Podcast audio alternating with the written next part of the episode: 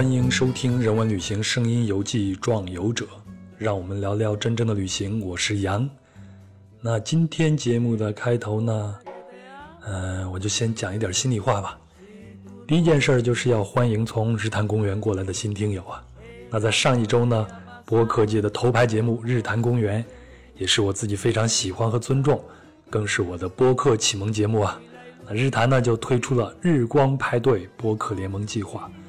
我知道很多听友都是从日坛的这一次重大发表的节目里边知道壮游者，并关注壮游者的，非常欢迎你们。哎，所以呢，日坛邀请到了八档播客，其中就有壮游者，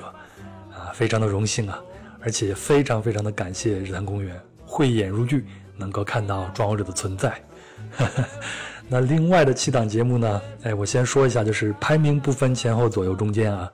分别是无聊斋。跑题大会、Fit for Life、Blow Your Mind、看台 FM、跑火车电台和葵花宝典。讲真啊，能和这么多优秀的播客节目在一起玩，我也非常非常的开心。以后呢，我也争取多和其他的主播串台。那壮游者呢，从2018年的线下演讲形式到2019年向播客节目的转身，啊，都是我自己在用爱发电。放弃的想法呢，也不止一次的出现。说真的。知音少，弦断，有谁听啊？我觉得我能够坚持下来的一个动力，就是一个个听友的点赞、评论或者转发，这是我最大的成就感的来源吧。啊这次能够加入日光派对，当然开心。我也希望啊，能够通过派对，让壮游者的商业价值得以体现。当然，我也希望新老听友能够继续给壮游者以关注。您的每一个评论啊、点赞啊、转发啊。都能够让我和壮游者走得更远一些，我也会有更多的动力和能力去做更好的节目回馈给您。总之呢，欢迎大家，感谢你们。好，接下来我们就进入本期的节目。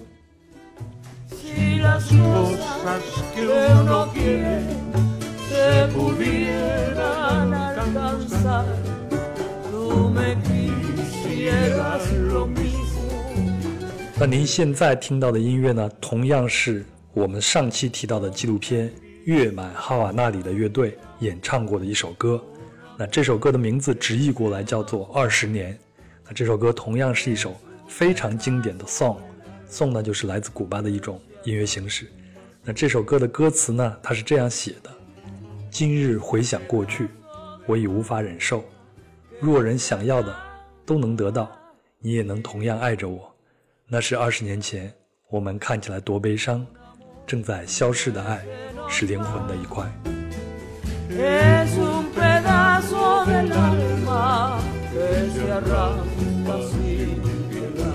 我不知道您听到这首歌会想到古巴或者自己的什么经历和往事。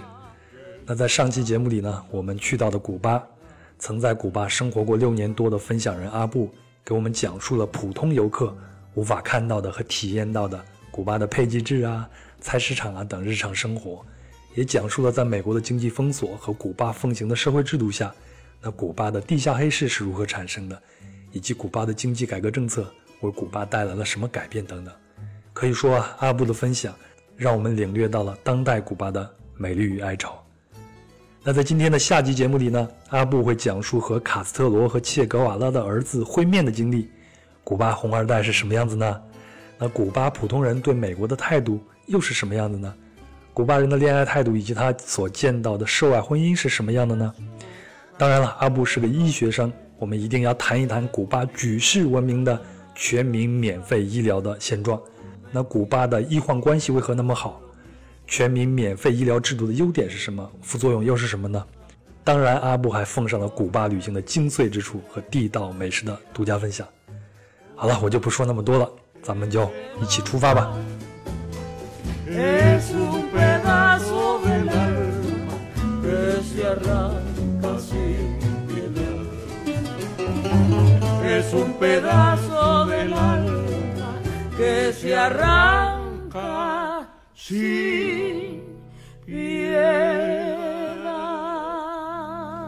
那古巴革命以后呢？美国对古巴有经济封锁嘛？当然到现在会有一些松动了。现在古巴人对美国的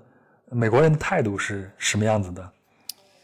嗯，我觉得其实古巴人对美国人的态度，就从菲德尔对美国的态度，其实就能看出来。其实一九五九年，老卡斯特罗是吗？对对，就老老卡，他其实一九五九年，他刚好一九五九年一月一号，他不是就宣布说古巴革命成功了嘛？然后他其实当时访问美国的时候，他是没有说自己是一个呃，古巴是一个共产主义国家。也就是说，他那个时候其实已没有一个明显的一个政治态度，说我接下来要把古巴建设成一个社会主义国家，还是一个呃所谓的资本主义国家这样子的，对吧？对，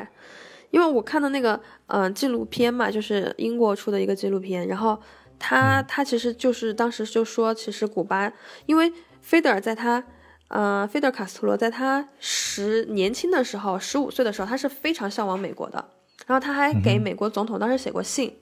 就说就是说了很多奉承的话，然后最后就是说我没有见过十美金，你能不能给我寄一张十美金，让我看看十美金长什么样子？然后当时美国的那个可能就是总统那边有官方回信嘛，但是并没有给他寄那十美金。其实。就这个就像所有的古巴的年轻人一样，古巴现在的年轻人他对美国也是非常的向往。嗯嗯，因为就是我们之前说美国，它是古巴是相当于是美国的后花园，然后它有很多的美国人会去古巴度假，然后也有很多就是美国人他会觉得古巴的生活非常的安逸，他会在古巴定居或者什么的。其实那个时候古巴就有很多的，嗯一些。和美国人有关系的，或者是就跟美国有那种婚姻关系啊，或者是怎么样，就是类似于这种。然后他还有还有很多在古巴生活、长期生活的一些美国的侨民，然后他的这种关系就是非常的深入。那呃，卡斯特罗他当时访问了美国，呃，之前呢，呃，古巴是嗯嗯是美国人非常喜欢的一个度假胜地，但是因为美国当时对于菲德尔的到访，他那种态度吧，可能让菲德尔这种革命家就觉得不行。然后他回来以后，加上后面的一些猪湾事件的一些激化了双方之间的一些矛盾。然后之后呢，古巴就成为了一块没有办法再踏足的土地。对于美国人来说，呃，就是因为在当时那个世界是一个冷战的世界嘛，就是如果你不站在美国这个阵营里边，你就要站在苏联的这个阵营里边。那当然，就是老老卡斯特罗在美国感觉不爽，他回来以后，然后苏联就去拉拢他了，他就自然的就倒向苏联了嘛。这样的话，他就成为了一个，就他就他就是这样走向了一个社会主义国家。他也不是主动的，也不是被动的，就是因为当时的这种政治形势，把他把古巴变成了现在的这样一个样子了。对，所以所以其实都有数据统计，就是嗯。就古巴当时刚刚就是宣布自己是共产主义国家以后，然后美国要觉得决定对它进行经济封锁，然后就有很多在在嗯古巴的有钱的美国人，或者是一些古巴的有钱的高层，他们当时就特别想要逃离古巴，然后所以其实总共的话，从古巴就是大规模的嗯嗯叛逃事件其实是有两起。一起呢，就是从一九六六零年代到到六五年左右，然后还有一起就是一九八零年。可能对古巴政府来说他们是叛逃，但是呢，当时卡斯特罗确实他也自己去，呃，就是开放自己的国门，你们想走就干脆就走吧。我记得还有报道说他们还，呃，放走了一批犯人啊、精神病人或者是残障人士啊。而且当时的美国呢，对他们的这些就古巴过来这个移民还有一个干脚政策。干湿脚政策对，干湿脚政策，只要你踏上美国的土地，也就是说你的脚干了，你就是你就成为我们的国民了，他们是欢迎的。所以现在在美国的哈瓦那，呃，在美国的迈阿密这个地方，基本上就是古巴人的一个聚集地嘛。对对。另外一个呢，就是我第二次去古巴的时候，在飞机上，我的邻座是一位女士，长得还挺漂亮的，然后她就跟我搭话，然后她就问我从哪来，我说我是从中国来的。我这是第二次去古巴了，巴拉巴拉。然后他就看着车窗外，特别是在降落的时候，呃，看着那个舷窗外，跟我说：“我七岁的时候离开了哈瓦那，但是我什么都不记得了。三十六年了，我又回来了。”我当时就给他算了一下，那是二零一六年嘛，那当当时应该是四十三岁。可是就是他看起来并不像那么年龄大呀。我问他在哪住，他就说他就住在墨西哥城。然后我说：“你是墨西哥人吗？”他说：“不，我是一个古巴人。”然后我就查看了一下历史，通过这段历史呢，我大概就是判断他应该就是一九八零年那一批走出去的，因为一一九八零年的时候他刚好是七岁。那卡斯特罗政府当时呢，就是有异议者就，就是当时的古巴呢有异议者就闯入了哈瓦那的秘鲁大使馆，要求获得庇护嘛。那古巴政府就迁怒于秘鲁，就撤出了警卫以作报复。结果就是二十四小时内有一万零八百个古巴人就，对，就涌进了秘鲁大使馆。然后卡斯特罗当时就干脆就宣布，任何有意愿告知政府的人都可以获准移民。所以当时最终离开的总人数应该是一万两千五百人了。对，然后而且那而且那个事件，它是当时就开放了那个马列港嘛，然后就说你们可以从，我就把港口打开，你们就走。然后然后其实其实其实那些人，那你说往哪儿走最好呢？那往美国走最好嘛。而且就是卡斯特罗特别特别聪明的地方就在于，他当时不光就是就说好你们要走呀，那我我把那些嗯所有的社会上的那些。嗯，流浪汉呐，嗯，疯子呀，精神不正常的呀，然后还有那些身体有残疾的呀，你们都走，都都去，然后，然后就美国其实就是因为其实美国从一开始其实，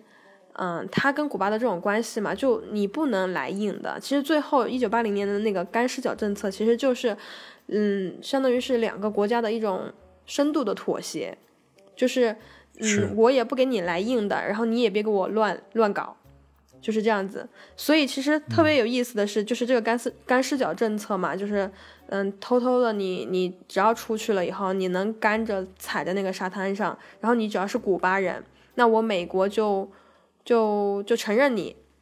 不会把你遣走。所以我我们都当时都一二年一三年的时候，我们有呃住的那个房东的儿子，就特别有意思。他们就一直在存这个偷渡的钱，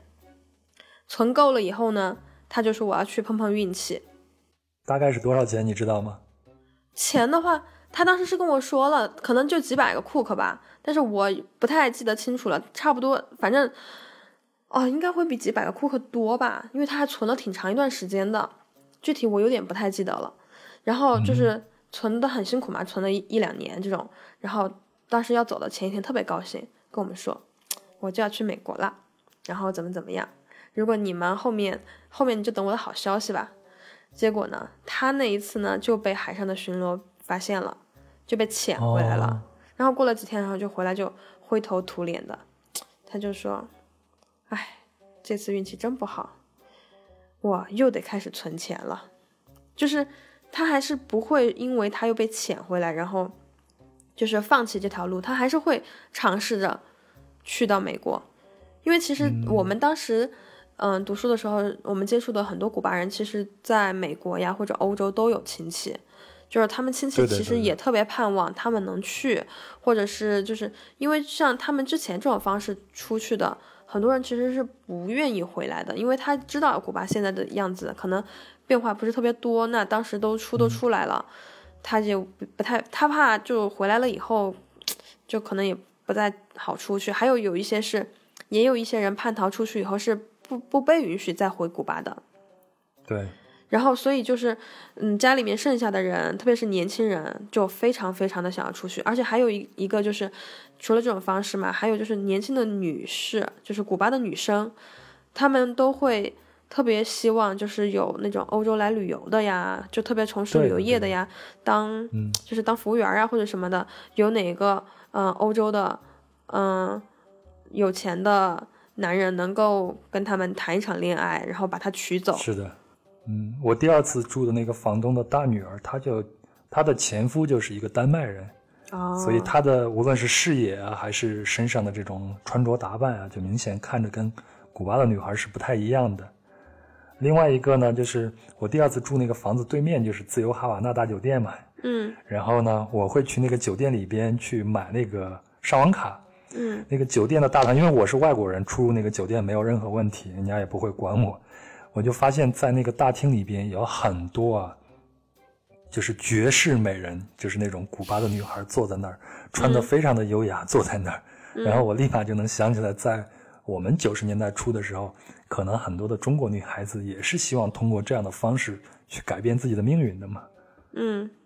其实当时我们在马当萨斯的时候，就我有一个朋友，我有个室友，就是一个中国女孩嘛，她关系很好的一个古巴女女生，就是典型的那种姆拉达。姆拉达就是那种，嗯，就是古巴一个主比较主要的人种，她是一个混血人种，就是她可能会是亚裔和非洲以及和欧洲的人的一个后代，然后皮肤的颜色呢会是那种深的小麦色，然后那个女孩就跟我室友关系特别好。然后其实我们当时都见证了他跟一个意大利的呃老头，真的是老头，因为头发真的是白完了。然后他们好像就是因为嗯那个女孩在嗯酒店上班，然后就认识了那个老头，然后老头就特别喜欢她，然后两个人当时就在嗯古巴举行了婚礼。然后我们还去参加了，然后然后女孩特别高兴跟我们说，她就要去意大利了，怎么怎么样？结果那个老头明显应该是有家室的，在意大利。然后然后女女孩去了以后呢，反正后面的日子好像过得就不是特别好，然后后面就又回了古巴。然后其实有很多女孩是获得了一个比较好的婚姻，但是呢，有不少的女孩就是因为这种方式出去，她其实目的性特别强嘛，所以其实那些那些欧洲的男人，他也他也知道他们想要的是什么，所以其实可能其实那种感情基础就不是特别的牢固。然后一旦是女孩去了以后，去了其实还好，你都有机会跨出去看看。然后，嗯，可能在那边离了婚，然后他们又会再找一个，嗯，当地的，呃，男的再再婚啊，或者是怎么怎么样。然后有些就是实在是遇人不熟的，一直都遇不到一个合适的，那就没有办法，就只能回到古巴。是。所以其实这这也是挺悲哀的。当时我们其实有时候还开玩笑嘛，然后就说你古巴女孩都特别喜欢，嗯，一个。嗯，三个 C，那三个 C 呢，就是三个单词的首字母。就那三个单词的话，分别就是白头发，然后钱，好像还有一个 C 是，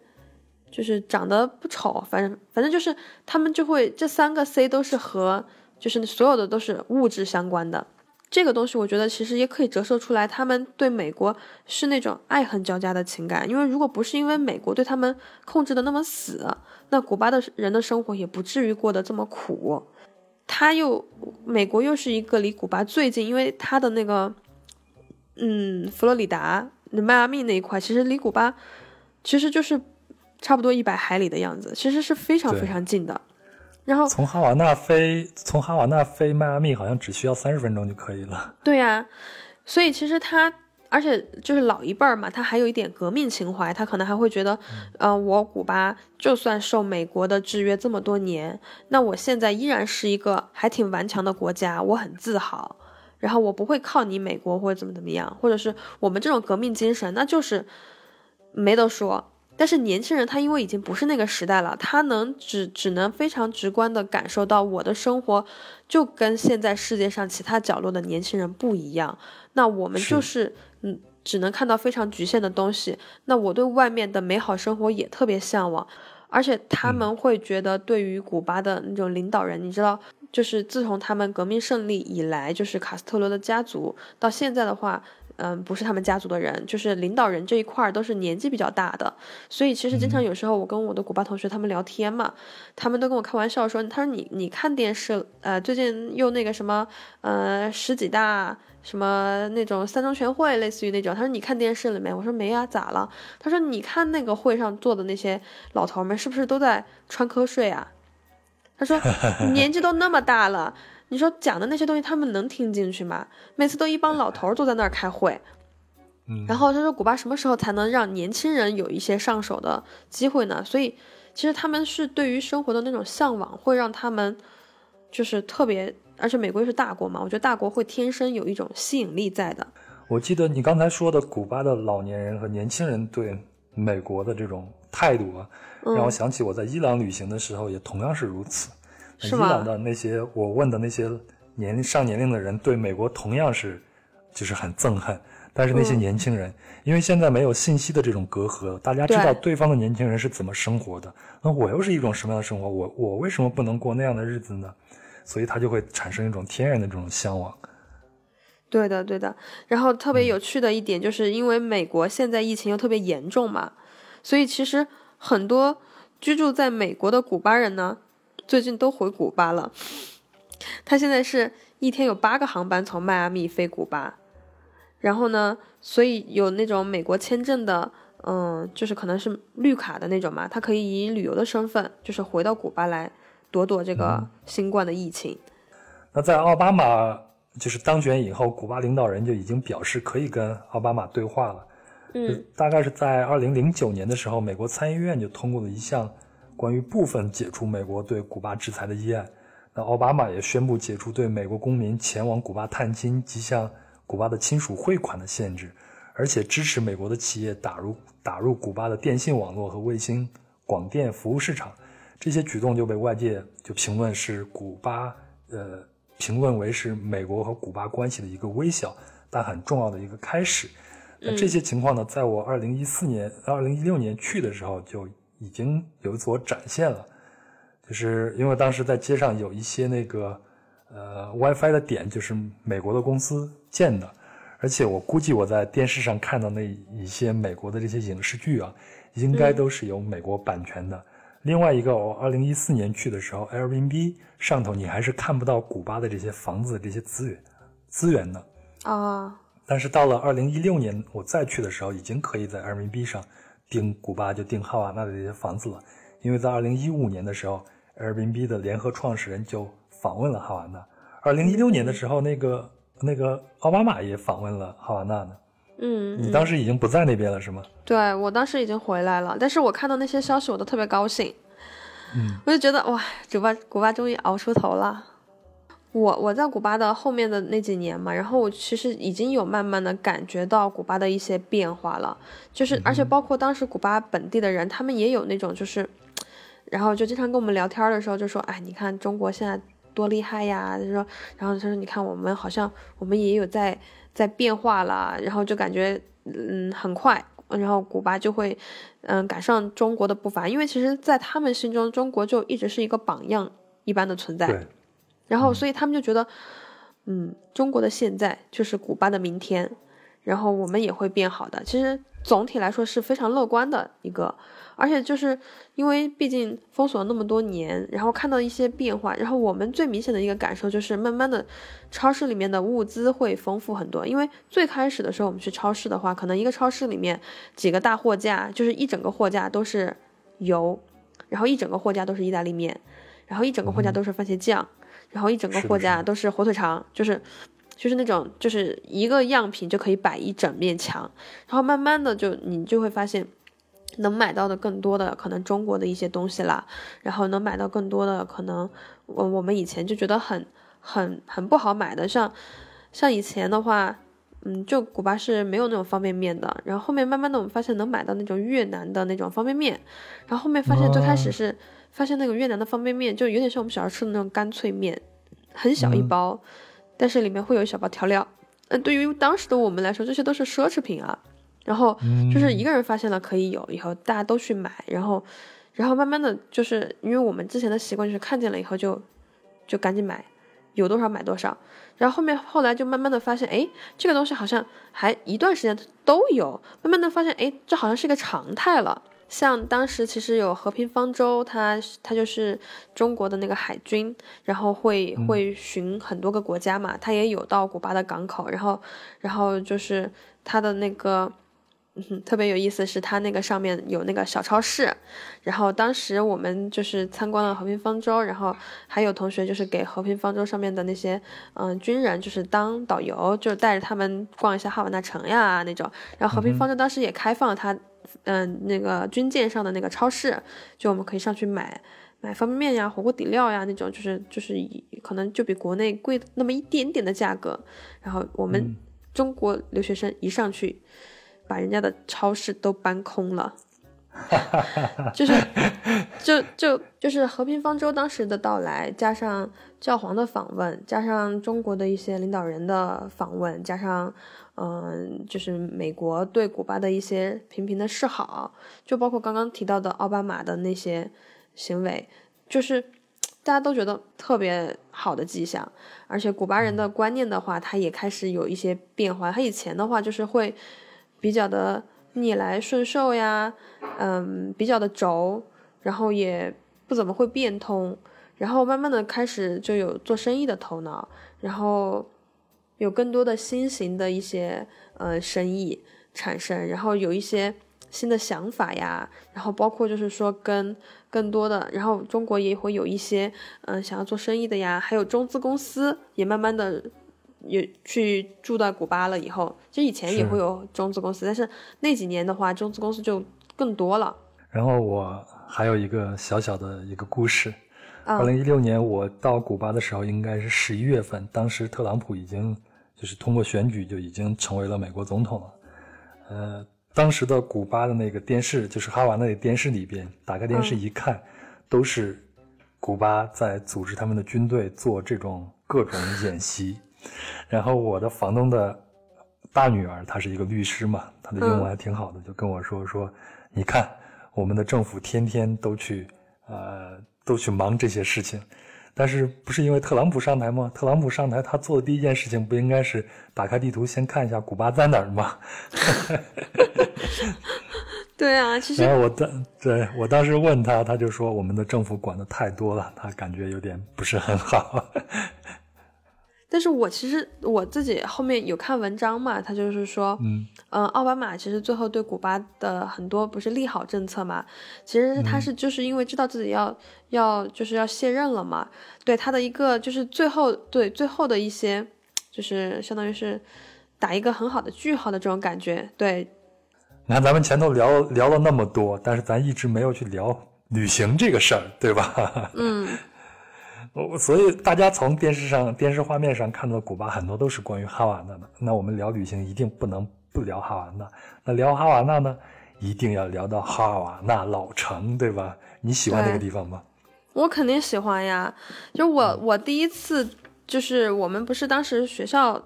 嗯嗯，我们下了飞机是直接到学校嘛，到学校就被关了很久很久，然后才能出去。然后当第一次可以出去的时候，哇塞！然后就是拉我们到哈瓦那老老城，我第一次看到哈瓦那老城的时候，我真的是整个人就呆了，嗯，然后我觉得太美了，因为它的那种西班牙殖民风格的建筑呀，它的那种历史感是以前完全没有见过的，就是所有的东西就是特别复古，但是这种复古吧，它又充满着生活的气息，对，就是它里边那些居民没有被赶走嘛，还依然在里边生活。就是甚至说，我们如果想住在里边的话，也可以寻找他们自己那种 casa，就可以住到里边了。是的，就你在浩南老城里面随便走着，你可能抬头就看见哪家居民去晾的床单呀，然后晾的衣服呀，然后路边的卖水果的小商小贩呐，在叫卖呀或者什么。然后你看那些房子的话，那些建筑也是各种各样的。高大的门楣啦，繁复的花纹啦，然后色彩明亮的装潢装饰，然后就是都特别的好看。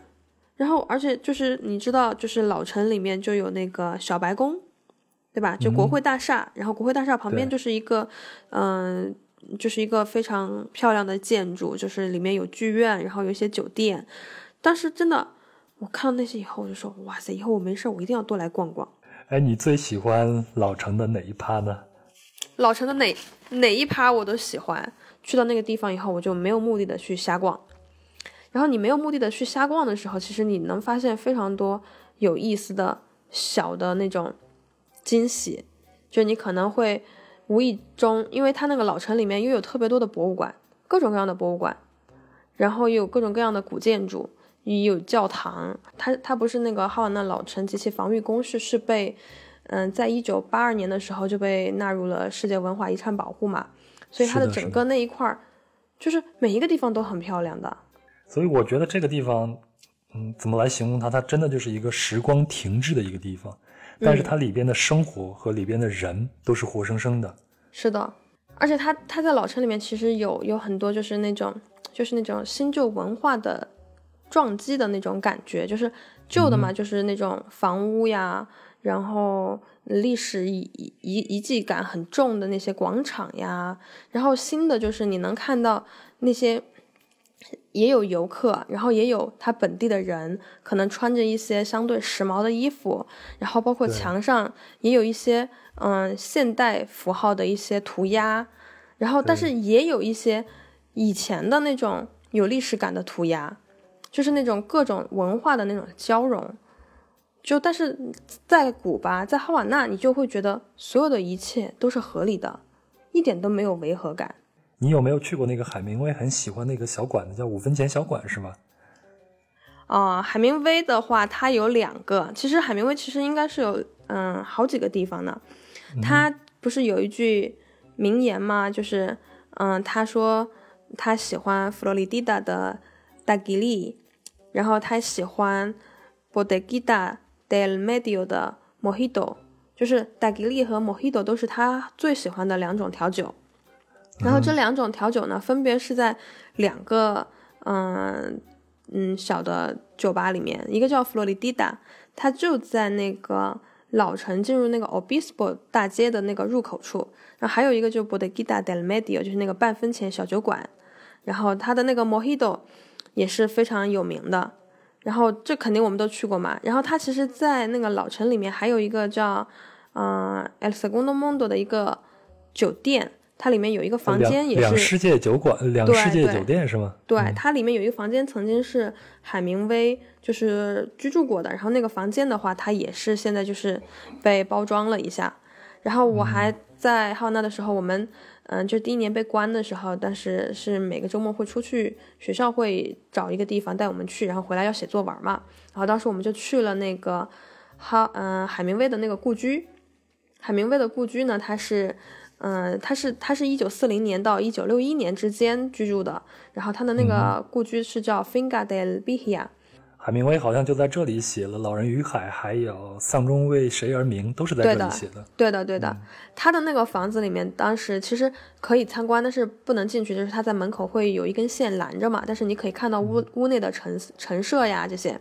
他的他的那个故居呢，就是白墙白房子，然后装饰的话，我是觉得还是比较简约的那种，然后都是木质的家具，那那种美式的风格。然后他的那个房子里面，给我印象最深的就是很多书。他的那个房子里面特别多书，而且房子的墙上是挂满了他打猎回来的猎物标本的头骨。然后在他的那个嗯故居里面的话，嗯也不是特别大。然后除了房子的话，还有他的那个小一个小船，然后还有他的猫的墓地。另外一个我印象非常深的是哈瓦那那条大道，叫帕多大道。嗯，它应该就相当于哈瓦那的长安街了吧？北京的长安街，然后它刚好是隔开隔开了新城和老城嘛。另外一个就是在二零一六年，LV 就是呃古巴和美国的关系松动以后嘛，LV 就把自己的那一年的二零一七年的秋季大秀就放到了这条大道上来去展现。嗯，当时在全世界这个秀场还是蛮轰动的一件事情，好像最后出来跳舞的还是卡斯特罗的一个孙子还是什么。是香奈儿一一六年吧，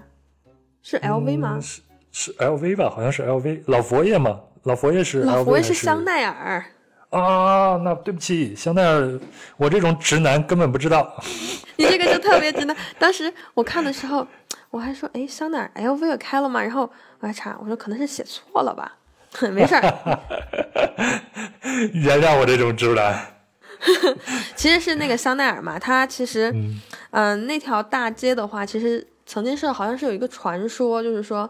嗯，类似于是曾经的一个殖民的统统治者在那边，然后他的那个妻子非常喜欢，嗯，就是散步就觉得没有地方散，然后就，然后她的那个丈夫就为了她修了那一条大道，所以就是也叫什么情人大道啊之类的。然后那条路的话，它当时就是香奈儿在一六年、一七年的一个早早春的一个度假系列，是选择在那里发布的。因为古巴它就是一个嗯色彩非常丰富，然后又有很多嗯就是很多风格融合的一个地方，所以其实老佛爷他当时就觉得说，古巴其实给了他非常多的灵感。我就包括说很多的艺术家，像最开始节目最开始的时候，你有说到，嗯，奇遇人生的时候，朴树，朴树有去古巴嘛？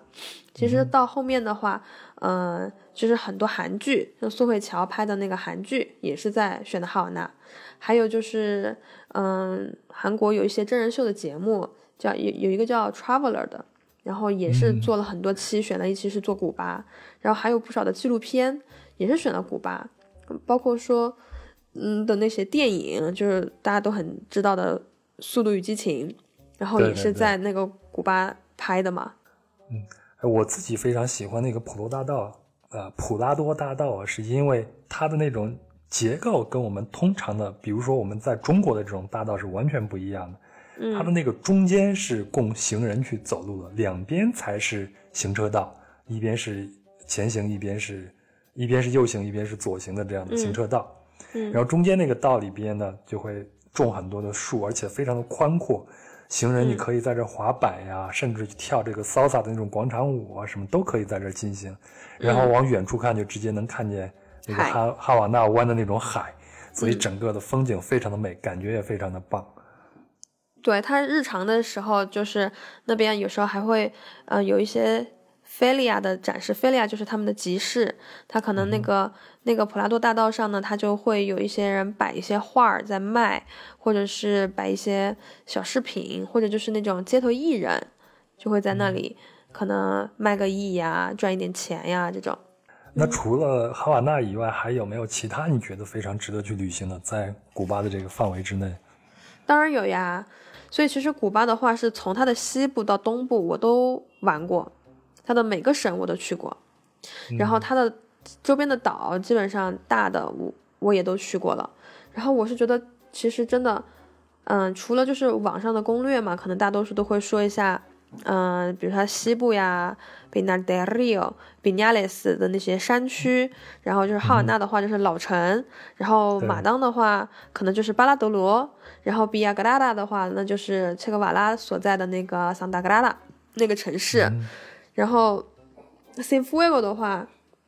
可能就是那个德里尼达，就是那个也是一个世界文化遗产的一个城市，所谓就是。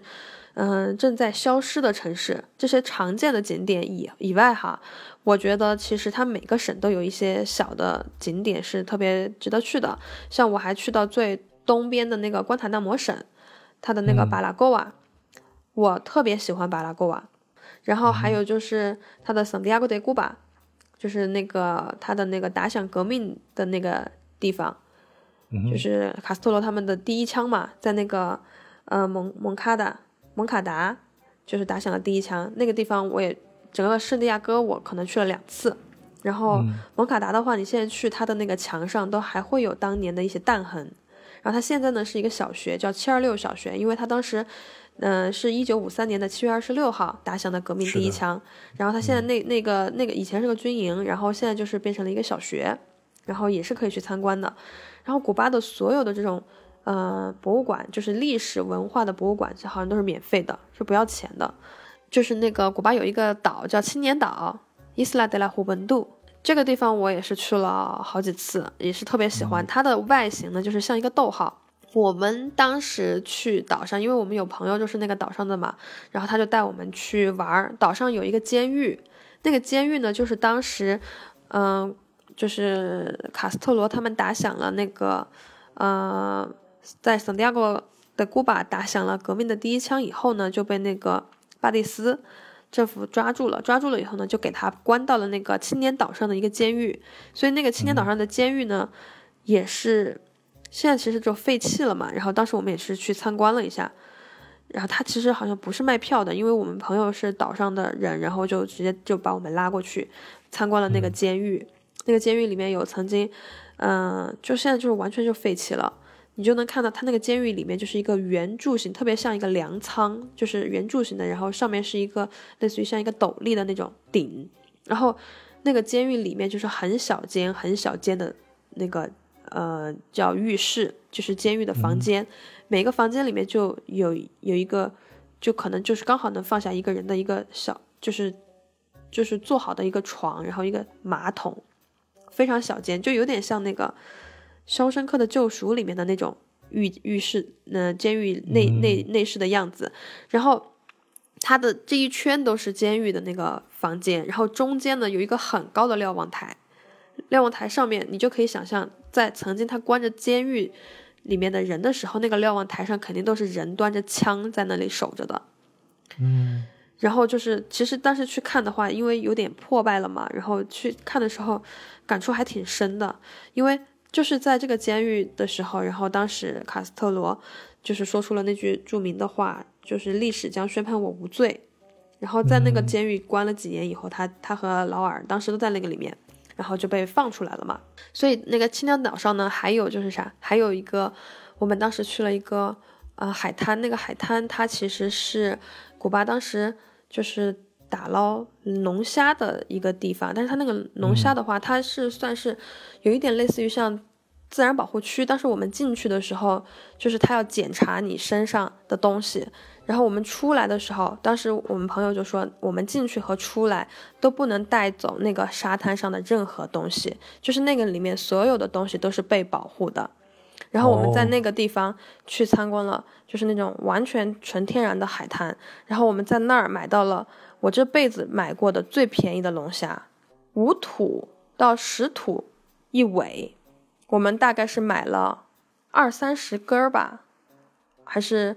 就是很大，就非常大，就是那个龙虾活着的时候，我感觉都有个半米长，就带着它的须那种。因为他当时我们朋友就说，他说这些龙虾呢，就是上缴给国家的，然后上缴给国家就是不会进入市场去流通的，然后上缴给国家可能就会进行出口呀，或者是专供一些特别的渠道。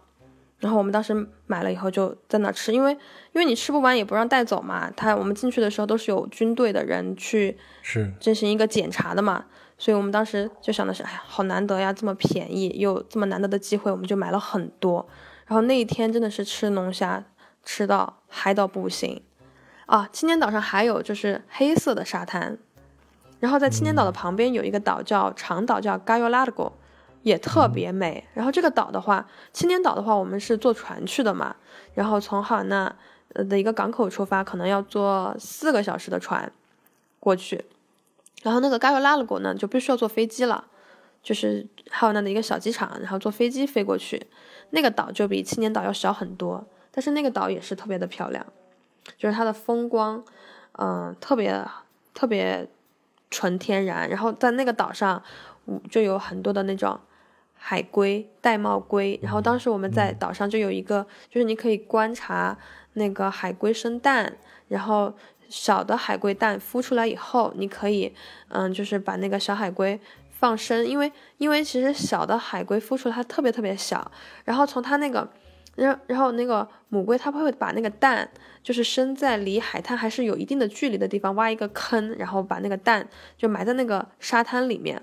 所以，其实当蛋孵出来以后，那个小海龟它往海边爬的过程当中，其实对于小海龟来说是一段很长的旅程。但是呢，海鸥又是它们的天敌，因为那么小，海鸥一叼就叼走了。所以很多小海龟它在从从它那个呃，它妈妈把它放在的那个窝里，就爬到海边，最后海水把它带走的那个过程当中，就会被那个海鸥叼走。所以当时其实，因为像这海龟的数量现在也在减少嘛，然后海龟也是保护动物，所以就是那个岛上就有很多这种海龟的保护基地。然后当时游客就可以，就比如说你可以去看这个海龟蛋，他们是怎么取这个海龟蛋的。取出来了以后呢，他们也会就是在一个合适的环境下把这些小海龟孵出来。孵出来以后呢，我们就是游客嘛，就感受就是相当于是你一人挑一个小海龟，然后你护送这个海龟，然后让它平平安安的，就是。跑到海里面去，对，然后就是这个过程就是就特别好玩。然后那个盖维拉的国上面它还有一些，就是有很多就是野生的小岛，然后有些岛上就有很多那种大的蜥蜴，就有一个蜥蜴岛，上面就有很多的蜥蜴，各种各样的大的小的，然后也不是那么怕人，可能我们看着他们的样子还会觉得害怕。出海的话就是。有那种游艇，你可以，我们可以很多游客嘛，大家包一个游艇，然后出海，嗯，带点干粮，然后就就往海里面更深的地方走一走，然后你就可以浮潜、潜水呀，或者是喂海鸥呀，或者就是看一下海里的鱼呀，就是这种运气好的话，有的是有的人能看到一些海豚呐，或者是什么的，嗯，都特别美。我觉得在巴勒多罗见到的已经非常美了，在听你描述其他的地方那些。如果我有机会再去古巴的话，我一定要去体验一下古巴的自然之美，因为之前我也看过一些纪录片，在古巴它的生物多样性也是非常的丰富的，非常值得大家去探索的。对，其实巴拉德罗的话，它是已经就是旅游业非常的发达了，所以它的其实一个风光的话，就是其实主要其实巴拉德罗玩的就是什么，就是它的酒店和它的沙滩。那那其实巴拉德罗的生物多样性的话，我觉得就不如刚刚我说的长岛呀这种，就是更原生态一点。包括说像在古巴的西边，就是宾宾宾纳德里奥的西边那边有一个自然公园。就那个自然公园也不是随时都开的，像我朋友他们当时自驾就去那边玩了，然后就说真的特别漂亮。然后但是后面我想去的时候就说那个公园不开，就是很随性。然后因为它保护嘛，它有一个类似于像湿地公园那种，然后就是说是被保护的，所以也不是就是它随时都会开。就包括说像巴拉德罗的话，它在巴拉德罗的一个东北角有一个叫 Gayo Blanco，就特别适合潜水。然后说到潜水的话，还得说一下那个布拉亚希隆，就是其实就是猪湾事件的那个、那个、那个地方。那个地方呢，布拉雅希隆其实就离我们当时在马当萨斯的那个学校是挺近的。它那边也是一个潜水圣地，我有很多同学都是在布拉雅希隆那边考的那个潜水的证。哎，那我们古巴有前头说了你学校里边那些吃的，但是如果我们作为一个游客的话，去古巴要尝试哪些他们当地特色的这些饭食呢？嗯，古巴的美食的话，其实特别特别著名的就是它的那个烤乳猪，然后还有就是黑豆饭。哎呦，我是没有吃过黑豆饭，吃的太多了。啊，你没有吃过烤乳猪吗？在没有吃的，太贵了呀。哦，它的那个烤乳猪其实跟跟我们想象的那种还不太一样，因为我在西班牙不是西班牙也也有那个烤乳猪嘛，然后我吃了以后，我感觉跟古巴的那个还不太一样。然后，但是真的还是挺好吃的，就是。嗯，烤的小乳猪嘛，然后我们学校就是有时候逢年过节的时候，会给我们这样分这么一块儿烤乳猪，就是相当于是节日的一个特别供应。然后日常的话，就是比较非常非常常见就是黑豆饭或者是豆子汤，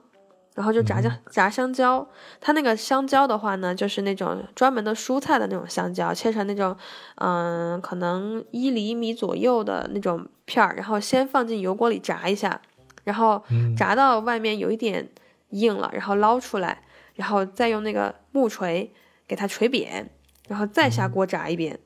然后再捞起来放放凉了，就特别好吃。然后撒一点点盐，然后这个是他们日常的话，就是消遣会吃的一个，而且这种也算是他们一个蔬菜的来源嘛。然后还有就是那个街上你随处都能见到的那种炸猪皮。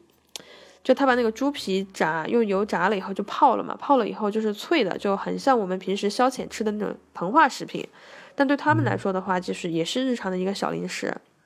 还有就是那种叫 churro，就是小油条，然后就是炸出来以后加白糖。然后还有就是那个 damal，就是玉米粽子，就是他们到了玉米出玉米的季节，他们会把那个新鲜的玉米收收买回来以后，就把那个玉米粒儿上面的那个。嗯，剥下来，然后弄成，嗯，弄成那种叫什么呢？应该是汁，还是就是那种弄碎，弄碎了里以后呢，然后就会弄成那种浆嘛，玉米浆，然后，然后里面就会可能会包一小块猪肉，然后在外面就用那个包玉米的那个皮儿给它包起来，包起来，然后再去蒸煮。然后就煮出来以后，可能里面应该还加了淀粉之类的，反正就有点像粽子的样子，那个特别好吃，我是特别喜欢。但是那个一般就是要在家里面他们才会做，外面就是很少有卖的。嗯，炸猪排呀。嗯，龙虾呀，还有就古巴有一个所谓的国菜叫 roba vieja，它其实就是牛肉。我我觉得翻译过来其实就是一个烧牛肉吧。他把那个牛肉烧得很很烂，然后那个牛肉的那个呃肉丝儿就是就就变成了一丝一丝的嘛，就像那种破了的衣服一样，所以它叫 roba vieja。roba 就是衣服嘛，vieja 就是老的，所以它的名字就是 roba vieja。然后就是还有它的那种嗯。嗯，就是鱼排和猪排，就是他们他们做那个呃猪排，他们就是特别有意思，他们会把那个猪，我们我们一般做猪排就是把那种什么里脊啊切成片了以后就直接腌一腌，就就可能外面裹点东西就炸了。然后他们是会把那个猪肉反复的捶打，用那个肉锤给它打打打打打打得很碎，然后碎，然后然后再去用一点嗯柠檬呀，或者是用一些，他们有一种非常典型的调料叫 mojo，就 M O J O。的一个调料，里面就是可能会有洋葱啊、柠檬汁啊、白醋呀，就是他们一个非常非常有特点的一一种调味汁，然后用这个汁去腌这个肉，然后外面再裹东西去炸，就完全就是去腥，然后提香，就很好吃。还有日常街头的，嗯，炸鸡腿啦，或者是炸那个丸子，就是玉米的那种长小的圆柱形的，或者就是面粉的那种。我们叫弗里杜拉，然后也是一个就是面粉的一个里面加了酵母的一一种炸的那种小球球，都是日常都是能能吃得到的。还有就是那种汉堡，就他们的汉堡里面会夹那个烤乳猪的那个呃不是烤乳猪是烤猪的那种肉。哎，这说到这个汉堡，这是我在古巴，特别是在巴拉德罗啊，我在那儿住了几天，每一天中午都要去吃这个东西。因为我以前看过，对，因为我以前看过一个美国电影，叫做《落魄大厨》，它的英文名字就叫 Chef。啊，对对对对对，那个里面就讲的古巴的汉堡。对啊，他们叫 Cubano Sandwich 嘛，就古巴式的三明治嘛。嗯。但是他那里边，他们在美国做的，从迈阿密学的这个手艺嘛，然后就开了一辆出呃餐车，然后全美国去晃荡。但是他那里边已经是非常高级的料非常多的这种古巴三明治了。我在巴拉多罗吃的那个就非常简单，就是一个面包切开，里边放上你说的那个烤乳猪，但是非常非常的好吃，而且我一定要搭配一杯那个菠萝汁。那个冰加果拉达是不是？对啊，这就是我中午的一顿美餐。我特别喜欢，对对对对对。哎，那你看的那个电影，你在吃那个菜，你你你是觉得有达到你心里的预期吗？呃，因为电影里边它就是里边放的料很多嘛，但是你到古巴看到他们当地的那种供应情况以后。已经把自己的那个预期给降低了，所以我觉得是是很好吃的。对，嗯，然后你说的那个冰加果拉达也是特别好喝的一个饮料，然后它有两种嘛，一种是带酒的和不带酒的，然后也是对对对，女生特别喜欢。所以我看了很多人写的这个游记，说去古巴呀，去哈瓦那呀，就是说没有什么吃的。嗯，呃，首先我是觉得可能他对这种美食的那个要求可能是比较高吧，我是一个要求比较低的一个人。另外一个，我建议啊，如果到哈瓦那或者到古巴以后，你尽情的可以去探索，在街头、在小巷里边有很多很多的东西，都可以去尝试，没准你就吃到你自己非常喜欢的，而且价格都非常的便宜。但是其实要注意，就是如果是看着真的特别，嗯，小的那种哈，然后如果卫生情况不太好的话，还是还是要尝试的话，还是要注意一下，因为其实古巴人他们。很多时候，他们的可能卫生的状况确实不像中国那么讲究。我们提到古巴的这些美食，你在那边有时候肯定会想一想中国的食物嘛？哎，有时候你会自己做，但是你你也提到有一些中餐馆，你会去吃上街上吃这些中餐馆吗？肯定会去啊！我们其实啊，日常的一个嗯，逢年过节、过生日、重要的日子都会去中餐馆去聚餐。跟同学们，就比如说你之前其实，在你的一一期音频里面也有讲到天坛饭店嘛，那天坛饭店就是我们日常首选，因为天坛饭店的话，它不光是个饭店，它后面也有 KTV，它那个二楼上面还有 KTV，你知道中国人就是娱乐嘛，嗯，其实古巴它是没有 KTV 这个。嗯，这个这一项娱乐业务的，然后呢，天坛饭店有了 KTV 以后呢，就又变成了我们经常选择它的一个理由。嗯，经常就是你在二楼吃完饭以后，你还可以在 KTV 唱唱歌，然后它收费的话也是比较合理的。还有就是天坛饭店算是我们在在古巴就是味道比较正宗的一个中餐馆了。然后还有一个选择呢，就是在北大道那边，就是新城那边的一个呃一个。嗯，老板是一个四川人，他是曾经就是九十年代吧，跟着那个什么新疆建设兵团去的古巴，然后他自己呢，最开始是那个兵兵团里面的那种御用厨师，后面就是可能嗯没有这个那以后嘛，他就开始决定要自己留在古巴，然后做生意。然后他就有一个私房菜馆。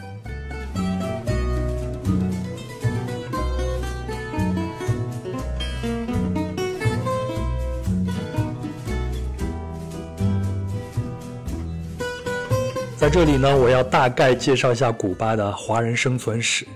在一八四七年的六月三日呢，二百零六名契约华工呢就被西班牙人带到了哈瓦那，他们就被卖到古巴各地的甘蔗园和糖厂。那这些契约华工大部分都来自我们中国的沿海地区啊。那这些苦工的契约期呢是八年，期满后呢就陆续赎回了自由身，很多就成为小商贩，就在当地生活。那早期的华工呢生活非常的困难。到一八七零年呢，由于中国侨民在古巴独立战争中的表现。古巴政府就废除了所有的华工契约。另外呢，在那个年代，在美国加利福尼亚淘金的华工，因为不满种族歧视，纷纷南下，就来到古巴讨生活。到了1874年呢，古巴的华工已经达到了十万人，但当时呢，华人地位非常低下，很多人都和当地的古巴人结婚。到了鼎盛期呢，古巴曾有十五万华人，所从事的工作从以前的饭馆啊、洗衣店啊、水果店，到各行各业。还出现了三个将军，那哈瓦那的唐人街也是整个拉丁美洲最大的华人聚集区了。但是到了1959年的古巴革命后呢，古巴的旧企业就被收归国有。那继小商业之后，华人工业也落入了困境。先是华人的棉线店，然后是烟厂和杂货店，甚至连华人墓地也在1967年被纳入国有化。那百年发展的华人经济基本上就已经不复存在了。那时候的华人呢，因为限制外汇外流，再加上机票昂贵，你想跑出去也很难。只有一些幸运的人就回国了，还有一些就偷渡到其他地方。那逃不走呢，就只能留下来，成为古巴这个社会主义国家机器上的一颗螺丝钉了。而到了1965年呢，中苏关系恶化，那古巴当时是苏联阵营的一员嘛，所以呢，当时的中国被古巴视为是修正主义，而华人呢，因为没有外来经济的支持。比一般古巴人生活的更困难，那中国城呢也是一片凋敝，华人也不再以古巴为海外谋生的目的地了。但之前的华人呢是开枝散叶，据估测，古巴现在至少有五十万人具有华人的血统，但是呢，出生在中国的那些华人，目前只剩下一百多位，甚至更少了。那直到上世纪的九十年代，国际关系转变，中国和古巴的关系才趋于正常。现在哈瓦那华人街的那个牌坊呢，就是由中国政府出资兴建的，中国城也恢复了元气。前面节目里边阿布提到的天坛饭店以及更多的华人故事呢，我以前在壮游者线下活动里边也做过分享，请您搜索哈瓦那有间武术馆就能听到。另外呢，我也推荐一本书，是由香港的雷敬玄教授所写的《远在古巴》。那这本书呢，是以雷先生父亲。在古巴谋生的遭遇为主线，记录了雷先生数次探访古巴所写下的古巴老华侨的故事。看完以后，我真的是唏嘘感慨啊，对命运这件事儿有了更深的认识，也非常推荐给大家去看。啊，另外一个推荐的是纪录片《古巴花旦》，那它呢讲述的是自小在哈瓦那出生，但是会唱越剧的何秋兰和黄美玉两个人寻根的故事，也非常的精彩。而他们的故事以及我在古巴的发现，也都在那一期哈瓦那有间武术馆里边呈现了，请您搜索并收听。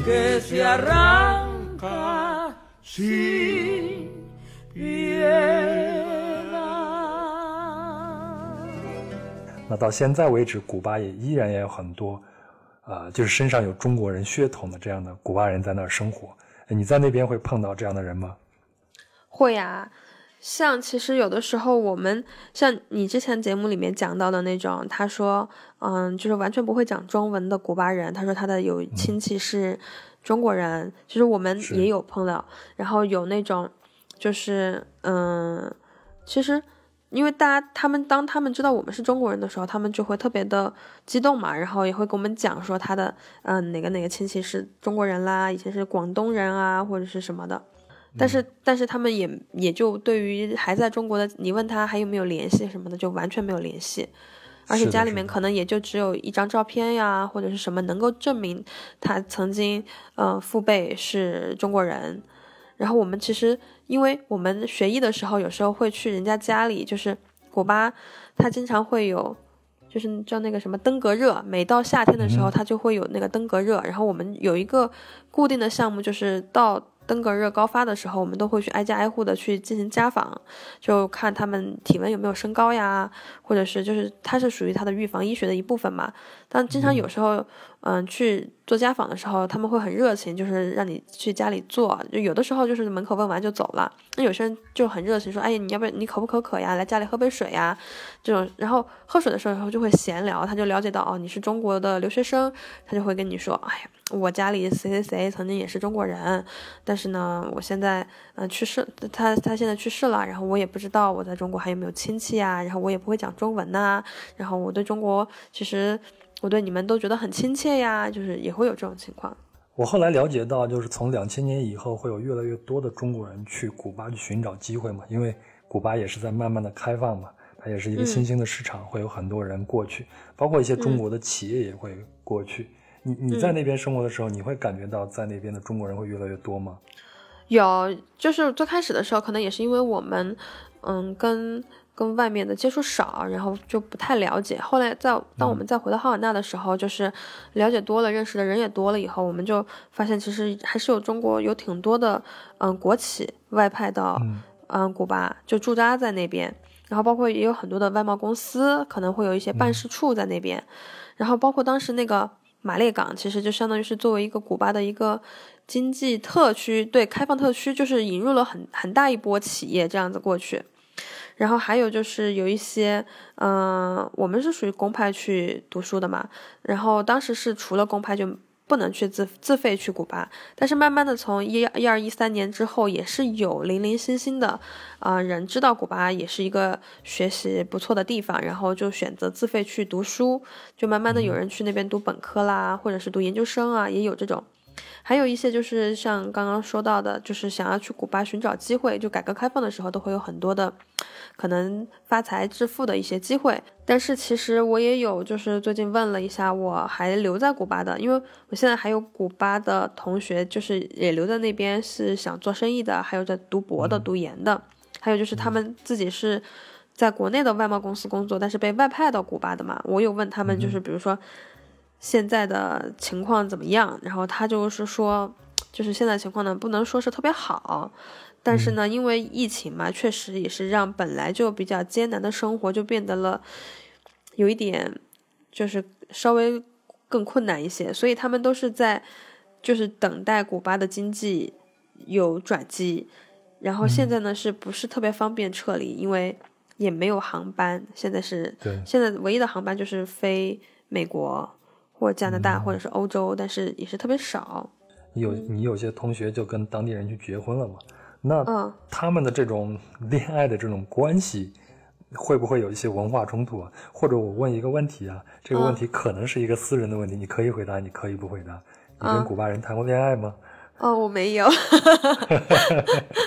这个是真的没有。我我的很多同学就是大，可能跟古巴人谈恋爱的，我觉得，嗯，男生。就中国男生找古巴女生的比女生找古巴男生的多，然后因为古巴的女生你知道都很漂亮嘛，然后又比较年轻，然后就是嗯身材都比较好，所以我还是有挺多男同学找了古巴的女生当当妻子，然后生下来的小孩也特别可爱，然后有的是把直接把妻子带带回了中国，然后一起生活。然后就比如说学一下中文呐，然后在这边当一下外外语教练教师啊，或者是那种。然后有一些就是比如说男生他本身是找了一个中资公司的嗯工作，然后他就选择去外派到古巴，这样子他就可以和妻子和儿子就小孩就一起在古巴生活嘛。然后因为其实古巴的生活怎么说，就是他的物质条件可能不不那么好，但是相对来说他的生活是。比较简单的，就是比如说你有工作的话，你工作完成了，但是日常的生活其实压力是比较小的。嗯，所以我有同学其实，在古巴待久了以后，会比较不习惯国内的生活。哎，那那你们女孩子不和，就是很少和古巴的男孩子谈恋爱，是什么原因呢？据我所知，就是古巴的男孩子，啊，就像我的那个舞蹈老师。她在大学的时候就和她的前男友在一起了，而且两人已经有了孩子，但是后来她的男友还是没有要她。自己就去巴西生活了，在巴西又重新成立了一个家庭，是因为他们不靠谱吗？嗯，我觉得有这个原因。其实我有有有同学女生是跟古巴人谈了恋爱，但是最后就可能也就没有就是到婚姻这一个地步。然后其实其实就是我是觉得整个拉美地区哈，不光是古巴人，可能整个拉美地区他对于嗯感情的这种态度，可能跟中国人会比较不一样。中国人可能就是找一个人，他还是希望就是长久的这样子，但是他们就是特别的。怎么说？就是我喜欢你，我现在就跟你在一起。然后一旦我不喜欢了，我就立即会跟你分开。而且他们其实，其实我以为古巴的人，呃，一直都是这个样子。然后我还跟跟我的古巴朋友聊过嘛，他们说其实不是，他们说其实，在以前的时候，古巴人也是特别传统，就跟中国人一样，就是可能。嗯，像我们父辈这样子，就是找一个人，然后就一辈子。他说也是慢慢的就是年轻人可能就是接受到了外面的更多的信息，包括说诱惑多了以后，然后年轻人会突然一下变得更为开放。所以古巴的嗯男生的话，有也有特别专一的，也但是也有那种不专一的。我觉得还是看人。嗯，之前咱们聊的时候，你还说你。见过古巴的领导人后代是吧？这是怎么回事呢？嗯，对，这个的话是我是因为就是嗯，我好像我是一三年的时候，嗯，因为工作的关系帮帮他们做翻译嘛，然后是见到了卡斯特罗的儿子和切格瓦拉的儿子，然后其实卡斯特罗的话呢，他是嗯嗯，他的私生活其实一直是不太被。呃，被外界所知道的，因为他自己是一直在说的是，他是不希望说个人崇拜，但其实古巴还是有很多人很崇拜他嘛。但他的家庭生活其实是很崇很很神秘的。我是之前在见到他儿子之前，我是都不知道，嗯，我没有想过 卡斯特罗的儿子可能嗯是一个什么样的状态。然后当时他其实是，嗯，他他他卡斯特罗的话，他是。嗯，有好几段婚姻嘛，然后他后面的最后这一段呢，是有五个小孩，五个小孩里面是有一个女儿是最叛逆的，然后他的那个女儿呢，嗯，是叫阿丽娜，然后是很早的时候就逃到美国去了，而且逃到美国去了以后呢，他是一直在媒体上对他的父亲是大加抨击的，而且还写过一本言辞非常激烈的书嘛，然后而且。而且这个这个女儿也是让他比较头疼的。然后他剩下的四个呃五个儿子呢，都是嗯以字母 A 开头的。然后我见到他的那个儿子是他的那个做摄影记者的儿子，叫 Alex。然后他的另外的几个儿子呢，都是也是从事的非常平凡的职业，就是有有有一个就是人称小卡斯特罗的那个，嗯是学的工科。然后还有剩下的几个，就是那个是在媒体上比较常露面的，剩下的几个都是比较少露面的。然后除了我见的那个 Alex 是一个摄影师，然后还有几个是分别是软件工程师，然后还有一个是古巴棒球队的一个队医啊。然后然后我见的那个卡斯特罗的儿子叫 Alex 嘛，嗯，他其实也是卡斯特罗的一个私人的，呃，唯一的官方的摄影师，然后。然后我见到的那个切格瓦拉的儿子呢，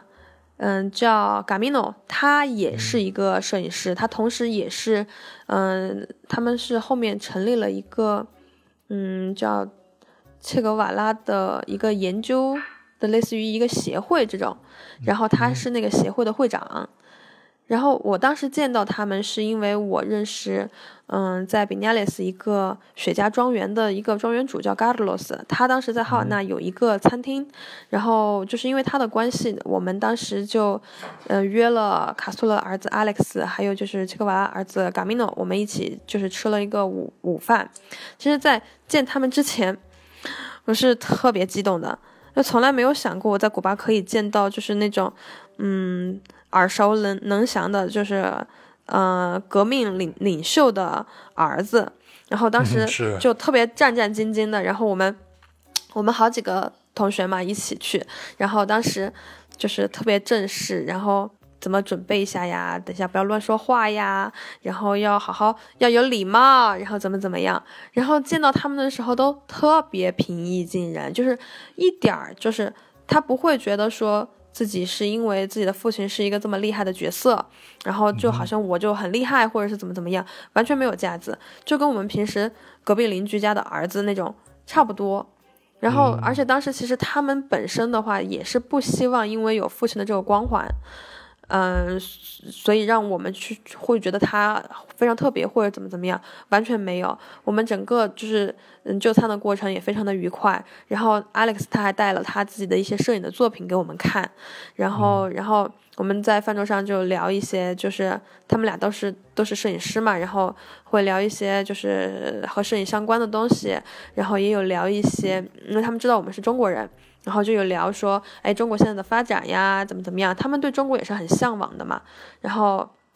然后就聊中国的一些事情，就是非常平常的，就是像朋友之间聊天的那种。就是在在古巴的话，其实我们应该在整个学习的过程当中，还是见到了不少，就是类似于这种，嗯，小有名气的这种名人嘛。就是我们曾经在，嗯，在上学的时候也有参加那种。古巴的什么大学生运动会，然后去参加的时候，当时我们老师还，嗯，就是出现了一些很高的那种，嗯，运动员的时候，我们老师就就说，哎，快去快去，你们快去跟他合合影，什么什么，他很有名。我们说他是谁啊？他说这是古巴的女排运动员，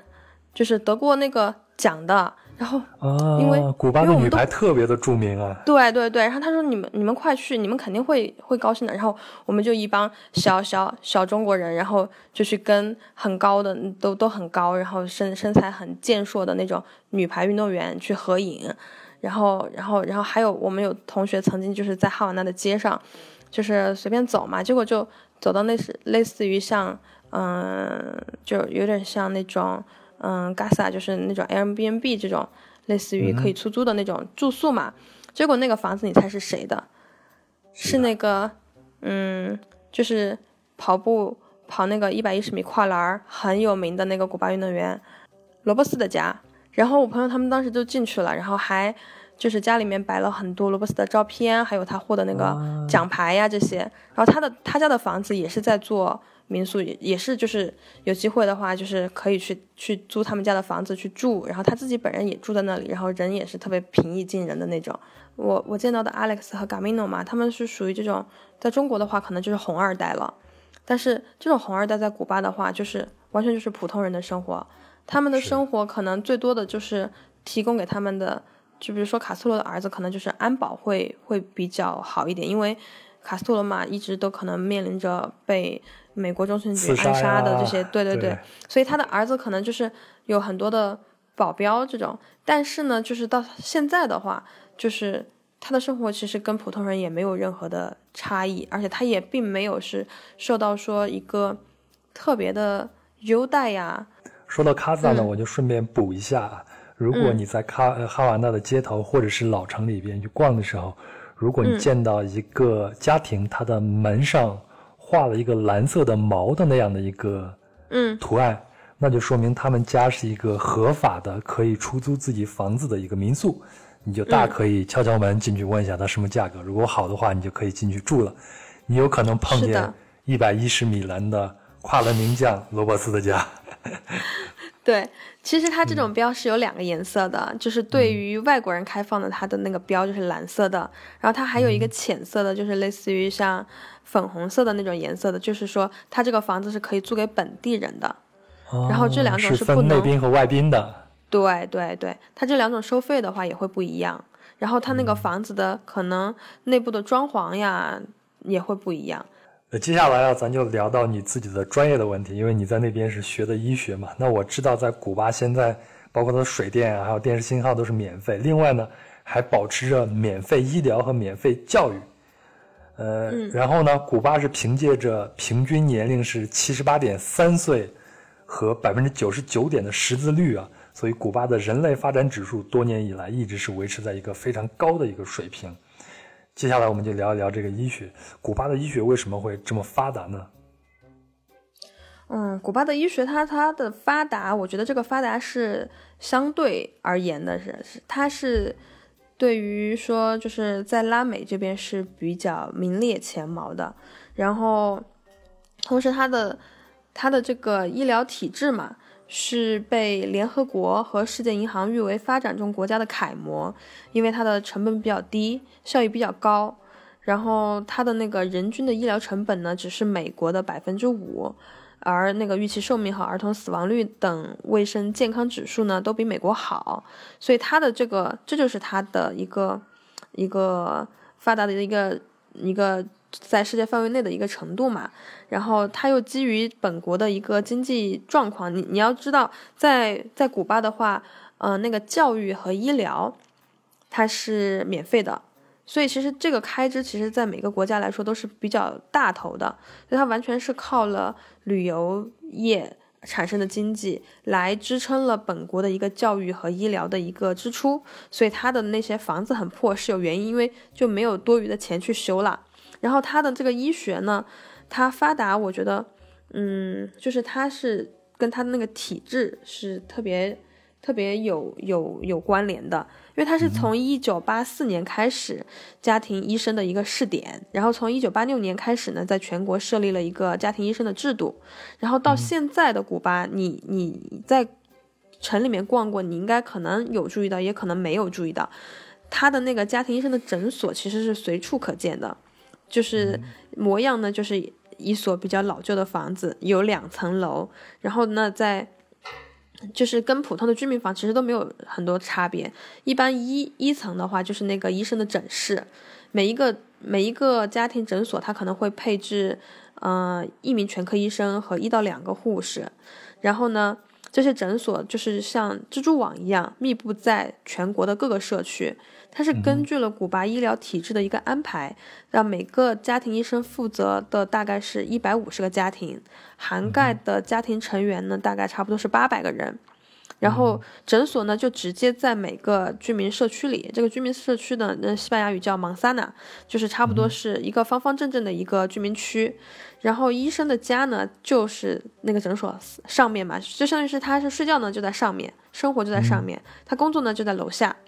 然后呢，所以医生和这些邻居呢、病人呢，其实就是也是邻居的一个关系，所以就非常熟悉，也知道他们的健康状况，是吧？对，这种方式他就非常方便就医和出诊，而且在医患之间呢，也建立起了一些熟人的关系。然后家庭医生对每个病人的，不光是对他的病情有一个了解，而且对这个病人的家里情况啦，这个病人日常的生活呀，都有一个全方位的了解。然后社区环境，然后习惯和他的心理特点，然后包括说这个病人儿子来看了病，你可能晚上出去买菜，你就碰见到他妈妈，然后你可能跟他聊一聊，就这种。啊，这就这就说明他们的医患关系就会处理的非常的好，对吧？是的，他的那个就是关系就真的特别好。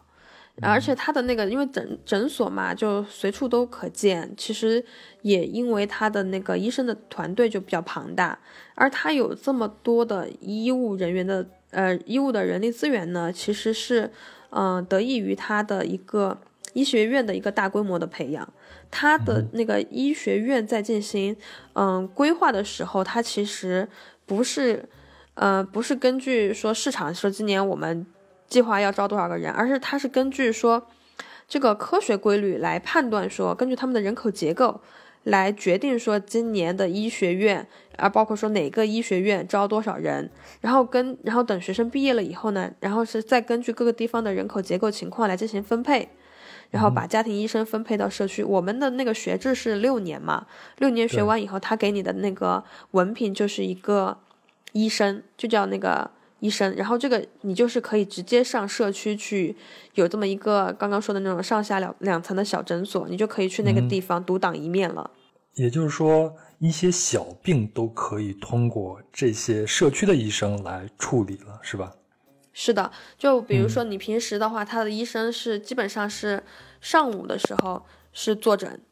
然后。就是会有很多的门诊的病人，就比如说头疼脑热啦，或者是量血压啦，就是那种日常的嘛。然后你在诊所里面，因为全科医生他基本上每个科都有涉猎，所以基本上小的问题的话，诊所就可以直接给你解决了。那如果是比如说有遇到大的问题，这个医生通过自己的专业判断，觉得说你这个病不是在我们诊所可以解决的，这个时候他就会把你就是给你开一个单子，然后让你去上一级的一个。嗯，有专科医生的一个社区联合诊所，或者是再上一级的那种大型一点的医院，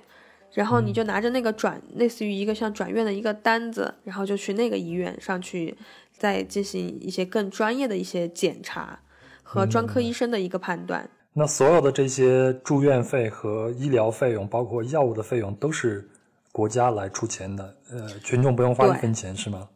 他包括说你后面在大的医院里面做了手术需要住院，那住院你肯定要吃饭，医院都给你包饭，这个饭钱你都不用自己出，自己需要花钱的可能只是说你出来以后，比如说你出来以后还需要带一些药回家，那那可能医生给你开了一个处方以后，你拿这个处方去药房买药，这个买药的钱你会自己花，但是这个买药的钱药都很便宜。但是据我所知，这种免费的医疗它也有一个。弊端在里边，比如像一些人，如果他没有病，或者说是有病并并没有那么严重的话，他们就会呃去住院呀，或者甚至去找医生去聊天，也来打发时间。这样的情况在日本也曾经出现过。嗯，没有病去住院这种情况在古巴基本上遇不上，因为呃没有病的话，你都不会转到能住院的那种大型医院。但这种的话，在社区的话，可能就会已经被拦截下来。你要聊天，社区医生可以跟你聊呀，聊完以后你再回家也可以。然后我觉得他最大的问题是在于说，比如说真的遇到那种需要做手术的病人了，那你去了上一级医院以后，然后你并不是去了就能做上，就是你得排队。很多就是同一时期有那么多需要做手术的人都到了这个医院，那么他就可能根据一个病人的情况来进行一个排队，那排到你了，然后你再去做。其实呢，它是一个择期的手术。当然，如果是遇到急诊的情况，他可以给你做急诊的手术，但是得要通过医生的评估，是你这个东西必须得现在立即马上做了，他才会给你做急诊手术。那所有的择期的话，可能都会要等上好几个月。那它还有一个弊端呢，就是说。因为我们之前说了，呃，像医院这种也是类似于国营的嘛，他的那个工作时间其实跟国内特别不一样，他那个到下午的三点多四点他就下班了，门诊也是到那个时候就就完了，就该换班了。所以其实，嗯，你在那个医院里面，呃，这个可能跟他们的工作习惯，包括各行各业的工作习惯都有关系，就是那种 计计划经济嘛，然后。嗯，他的医生的一个工作积极性就不是特别高，所以他的工作效率的话，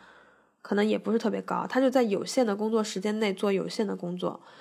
然后周末的话，基本上你也只能看一下值班医生，就是不会像国内这种，可能从早上八点钟上到下午六七点，然后你要处理完事情你才会走。然后他那边的话，基本上下午三四点钟医生就要下班了，那下一波过来值班的人再去接班。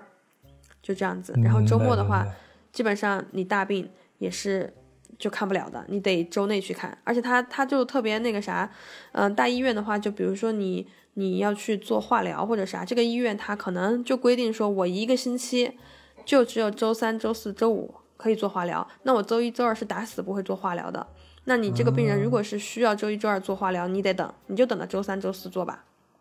还有就是他会有存在少药的情况，每次医生。到门诊开药的时候，他就会先可能打电话问一下药房最近哪些药没有啊，哪些药有，然后他就会根据现在有的一个情况去开药。那没有的药，他也没有办法，他就跟你说，那你自己去找渠道，要么上黑市上买，要么找亲戚帮你从国外买，或者是怎么怎么样。我们现在就是这个整个哈瓦那都没有这个药，而且它的设备医疗设备也不是特别好。可能设备也是比较旧的嘛，他的那些 B 超机啊什么的，可能看的也不是特别清楚，所以我觉得就是古巴的医学的话，它可能更偏呃经验医学一些。然后我们中国现在不是就提倡循证医学嘛？它的古巴的就是医疗的理念啊，啊这些，嗯，包括说它的一些用药什么的，都会相对就是老的那一套，就是比较传统的那一套。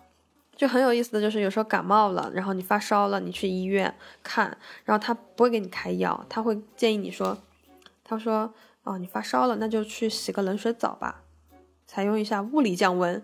就就这种理念，嗯，你中国你发烧了，可能第一，嗯嗯，给开点退烧药呀或者什么的，他就是你能不吃药就不要吃药，然后还有很多人感冒了，那医生可能会建议你说喝一个那个柠檬水加蜂蜜吧。你多喝点儿，嗯，多吃一点柠檬，补充一点维 C。所以他医院，因为在医院里面开了药的话，他不用给钱嘛，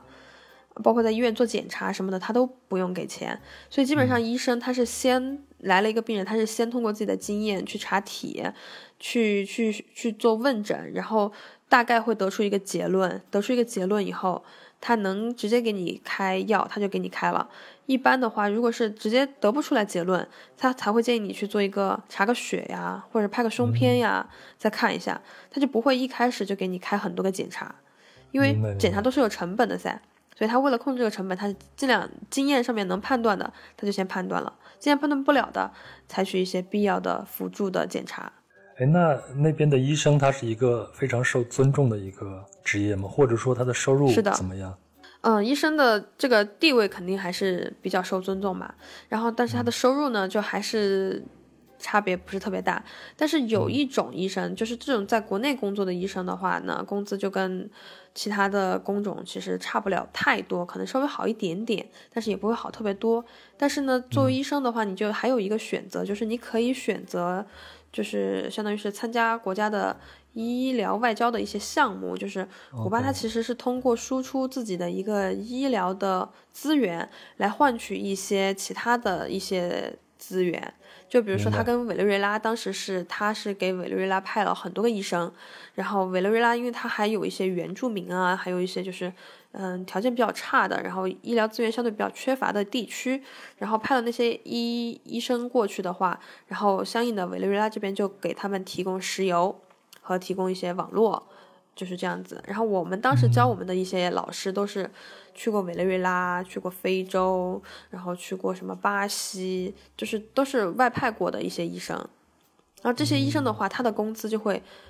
很高。他除了领那个最基本的工资，他外派还有一个，呃，另外的一个工资，差不多可能是四百个库克每个月。对，然后这个钱他是不是直接打到，比如说医生的卡上？他就没有，没有，没有，不是这样子的。他是医生在国外工作，然后这些钱呢，他是发到他国内的账户上，就相当于是这个钱，因为你你外派的时候，你可能这些生活呀什么的都是对方都付付，嗯，就是包了。或者是有提供，然后你这个钱，他也怕这个钱你在外面就花了或者怎么怎么样，所以这个钱他是就是打到挂到国内的卡上的，打给他的家人的，而且他们的护照也是被管控的，就是你出去你外派结束了以后回国第一件事情，你得把你的护照交回国家，二十四小时之内马上交回去。但是正是因为就是即便是你上了大学，然后当上了医生，你的收入也跟大家差不多嘛。所以我就听说一种说法，就是说，其实古巴的很多年轻人他不太愿意把学上完了，因为上到完你最后分配一个工作还是赚那么多钱，还不如我早点就去，呃，自由市场上，比如像去旅游市场上去赚一些钱，可能赚的还会更多一些。确实是有这种情况存在的，因为他就是确实你说，嗯，因为你在古巴上完学以后也得工作，那你做的那些事儿。可能就是你父母做的那些事儿，然后他们就是看得很明白嘛。而年轻人的话，他通常就会比较向往更好的生活，那他们就会思考怎么呢才才能获得一个更好的生活。那可能比如说看到商机的话，就提前进入社会做一些生意啊，或者是从事和旅游相关的做生意，然后或者是去开车，或者是帮人家做个什么事情，然后他就会做这种。包括说，嗯，就别说是这种，嗯。这种普通的人，就我们这种学学完医，刚刚也说了，他在古巴当医生的工资不是很高。我们当时班上的古巴同学嘛，都有学完了以后就直接，嗯，通过呃合合法或者是不合法的渠道，就去到了美国迈阿密。他们就觉得在古巴学了医以后，那去美国当医生的话，会是非常好的一条路子。然后去了都都，我看他们的 ins 上面分享的，都感觉生活很阳光啊。哎，那你个人的经历呢？你在那边也行过医嘛，在医院里边也工作过，你自己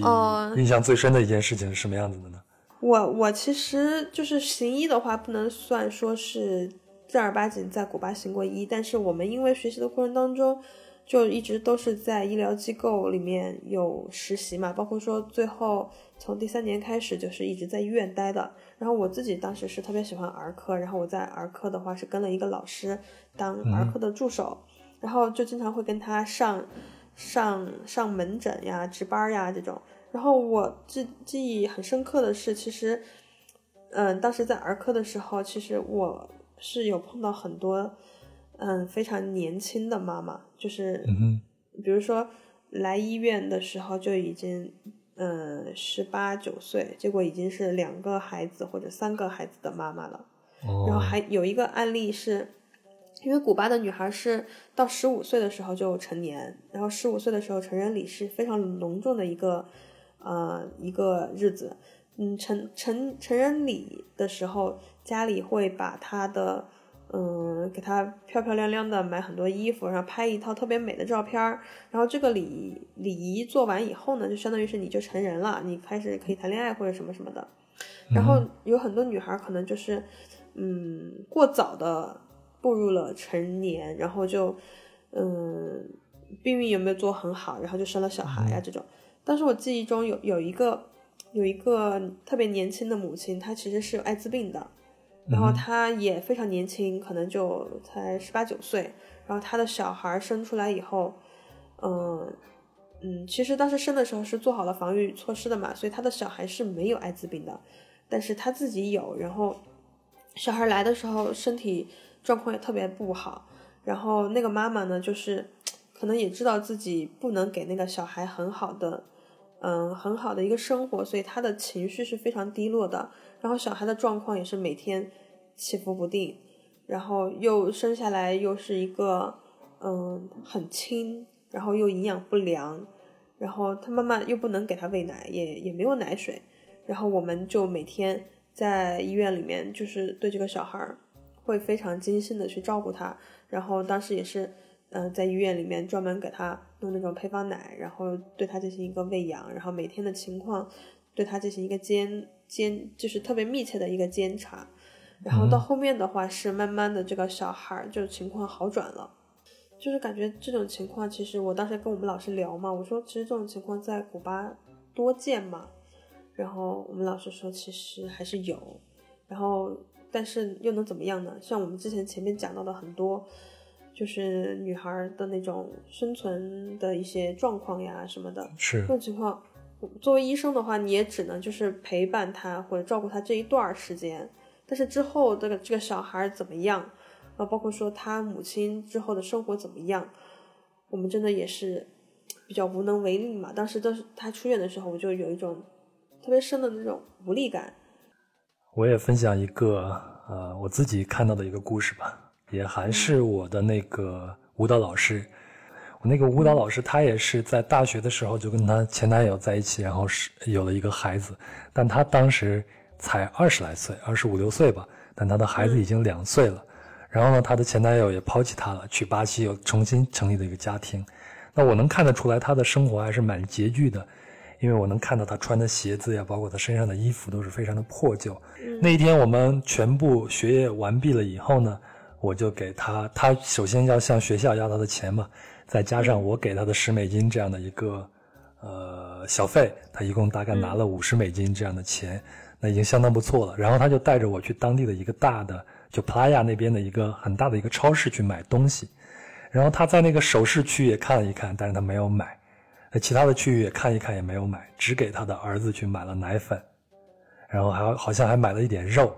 还有另外在药品的专柜。给他儿子买了治疗咳嗽的这个这个药，自己什么都没有买。然后还有一点就是，我们在外面我请他吃饭，然后聊天。在吃饭的时候，就有一个女士过来了，就冲着我们叽叽呱呱说了一大堆。然后我完全听不懂什么。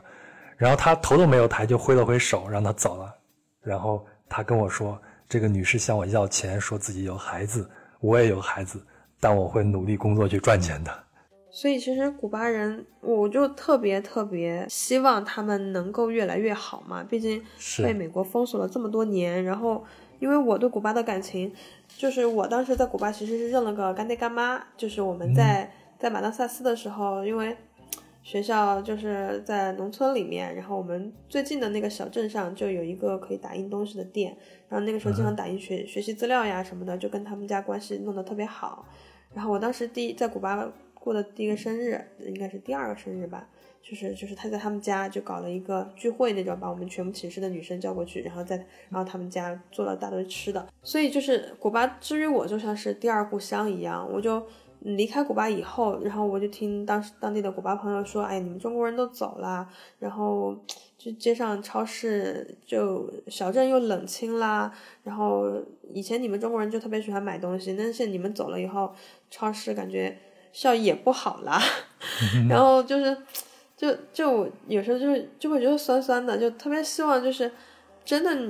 美国能够就是摒弃前嫌，就不要再再再对他们进行经济封锁，而他们也真的能进行一些由内而外的一些改革，然后让这个国家慢慢的恢复它曾经的那种活力。嗯，就特别担心它的经济又倒退，或者是情况变得更糟糕，什么什么的。就包括今年疫情，我对啊，你说。疫情，我们还就今年疫情刚刚出现嘛，然后我们这些曾经在古巴留过学的留学生也是特别着急，就就看着他们，因为我们之前在古巴的时候，我们用用的那些口罩嘛都是布的，就他们没有那种一次性的这些这些嗯这些制卫生制品，他们的那些手术的那些衣服呀、包包包被呀、那些布单呀都是布的，就是会反复利用的嘛。然后当时疫情一出现，我们都特别担心古巴没有。我们想的是古巴肯定是没有那些什么检测试纸啊、口罩呀这些的，因为我们当时在古巴的朋友、同学，我们也问了，他们说根本就买不上口罩，古巴人都不用口罩。然后我们当时就马上就开始给他给古巴筹款，然后我们这些同学自发的就筹了很多钱，然后然后买了一批物资，然后就运到古巴去。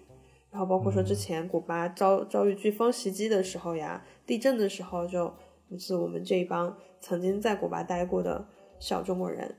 也也就是为了表达我们的一些担心和提供一些我们力所能及的帮助，我们也是希望古巴越来越好。这同样也是我的一个希望啊。嗯，你在古巴生活那么久，你回来以后，你感觉有没有一个遗憾留在古巴呢？就是我们当时在马当萨斯的时候嘛，然后，嗯，我们学校不是是在农村嘛，然后农村旁边有个小镇，小镇旁边有一个大一点的，嗯，镇，然后在那个镇上，我们当时认识了一个老爷爷，嗯，然后老爷爷他其实，嗯，就是一一户普通的人家，然后但是他就是特别喜欢中国人那种，然后就对我们很好，我们可能也是也是去家访的时候认识的。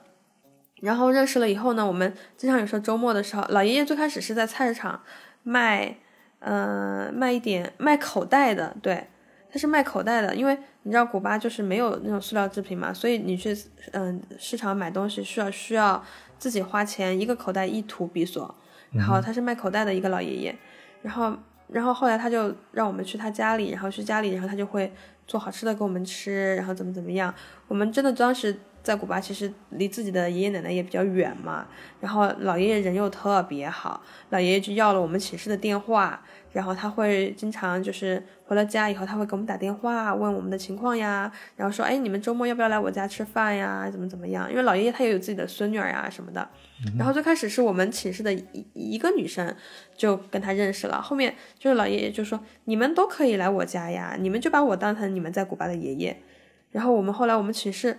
的女孩都都认识了这个老爷爷，我们就经常有时候去镇上买东西，然后都会去家里去看看那个老爷爷，然后我们也会在他们家做一点我们中国的吃的呀什么的。他就说：“哎呀，你们中国的吃的都太好吃了。”这老爷爷当时应该都已经七十多岁了，他他的孙女儿其实跟我们年纪差不多大嘛，他就特别喜欢我们，他就说看你们就是看我孙女儿一样，他说我把你们就当我的古巴孙女儿都都是一样的，都是我孙女儿。然后他的老伴儿那个老奶奶人也特别好。然后我们就相当于是在那个镇上，其实平时你想除了同学和老师，其实就相当于是又多了一些羁绊嘛。然后后面我们在马当萨斯是待了有个两年左右的时间，都是经常跟那个老爷爷有互动。然后老爷爷给了我们他给了我们他们家的电话。后面我们要搬去哈瓦那了，然后老爷爷就有点难过嘛，因为他知道我们去哈瓦那以后就不在马当萨斯这个地方了。然后他就说你们以以要经常给我打电话呀，然后你们要是再回马当萨斯，你们也可以来看我呀，或者怎么怎么样。他说我要是有机会，我也去看你们，嗯，就特别不舍。然后我们还去老爷爷家告别，然后给他送了一些东西什么什么的。后面我们去了哈瓦那以后，再再去马当的时候，也有时候就不会经过那个镇，然后就就慢慢就淡了。但是有时候还是会打电话去聊一聊一下聊一下，然后再到后面就时间又久了以后，就慢慢的。嗯，就没有怎么联系了。到现在我们都回国了，然后有时候我把那个电话号码翻出来再打的时候就打不通了，不敢去想象说老爷爷还在不在，还是说他换了电话，还是怎么怎么样。然后我们最后都没有再跟他有，就是就失去联系，就会让我们觉得特别对不起老爷爷，就是曾经他对我们寄予了那么多的希望，然后那么多的关爱。然后我们因为我们的眼界变大了，然后反而把老爷爷抛在了脑脑后。就是我在二零一四年的时候，在老城广场，就老城里边那个老城广场坐着喝啤酒，当时是我一个人。然后呢，旁边就有一个姑娘，她是那种画那种速写像的，然后他没有经过同意，他就给我画一幅像，然后拿过来给我看，他就是古巴的一个画家嘛，给我看说。看画的怎么样？其实那个画的非常的好，但是当时呢，我就非常讨厌他那种没有经过我同意就给我画一张像，然后过来就向我要小费的这样一种行为，你知道吧？这其实是一个很多景区旅游景点都会出现的一种事情。我问他多少钱，他说你看着给就行，但是我就没有给他那个小费。但是那个姑娘当时稍微的有一点失望，就把那幅画那幅小画就塞给我说：“如果你喜欢，你就留着它吧。”然后我就留着它，然后我越看那幅画，我就越喜欢，越看越喜欢，一直把它带回了北京，现在就摆在我的桌子上，成为我在古巴一个非常美好的一个回忆。但是我最遗憾的一件事情就是我没有给他那个小费。我过了一年，就是二零一五年，我有其他的朋友去那边，我就托他到那个老城广场去找找那个姑娘还在不在，如果在的话，就替我给她十个库克，就十美金这样子，当做那张画的一个小费了。但是我那个朋友在那边没有碰见他，告诉我说他没有没有在那边。然后二零一六年我又去的是我又去了古巴，然后在老城广场坐了两次，大概每次都坐很长时间，同样一个位置。但是我发现，在那儿已经没有这个行当了，就是没有人再给你画速写像了。那个姑娘我也始终没有见到。唉，怎么说呢？人生就是一期一会吧，可能跟古巴也是吧，特别是现在变化的古巴。所以呢，如果有机会，我还是建议大家去看一看。啊，不管你是用什么样的方式去古巴，我希望你都会有自己的发现，然后也有可能在古巴能看到自己的生活、自己的过去。我们我们今天讲的有有讲到好的和不好的，其实还是比较褒贬不一的嘛。然后我觉得相当于是我们的这个讲讲讲谈话内容呢，其实就相当于是给听众们，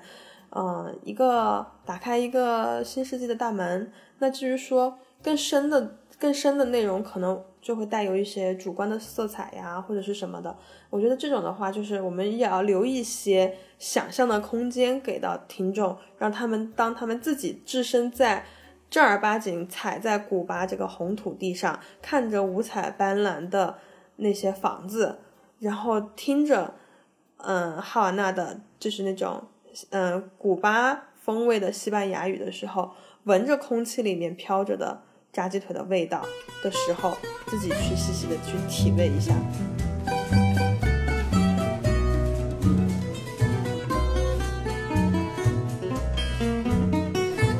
好了，关于古巴的分享一共上下两集，到这里就全部结束了。正如阿布所说啊，古巴这个国家需要你脚踏实地的站上去，然后用自己的眼光去探索一下，就会有属于自己的独特的感受。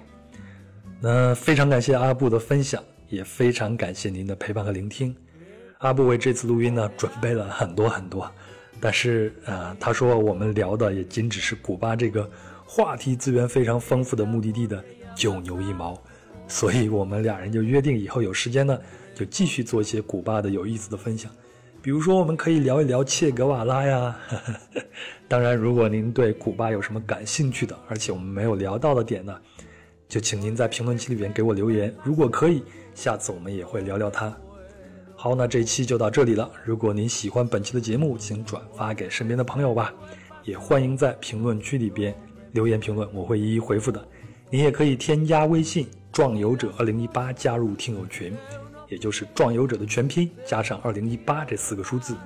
我们也可以在听友群里边直接交流。最后呢，本期相关图片将会在公众号“壮游者”里边呈现，都是一些独家的照片啊，请微信搜索并关注“壮游者”即可。好了，二零二零年终于快要过去了，我祝您一切顺利，咱们下期见。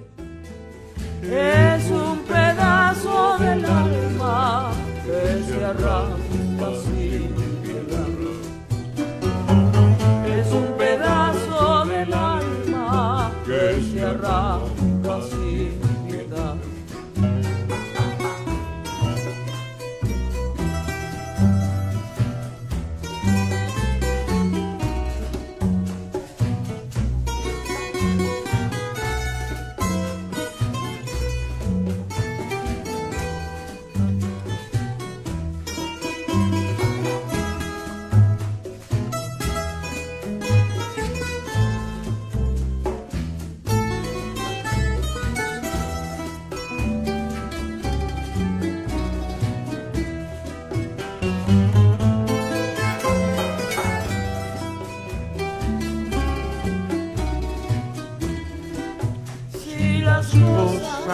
Uno quiere se pudieran alcanzar. Tú me quisieras lo mismo que veinte años atrás. Con qué tristeza miramos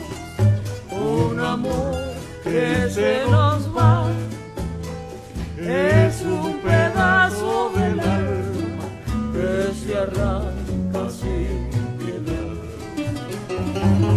es un pedazo del alma que se arranca sin.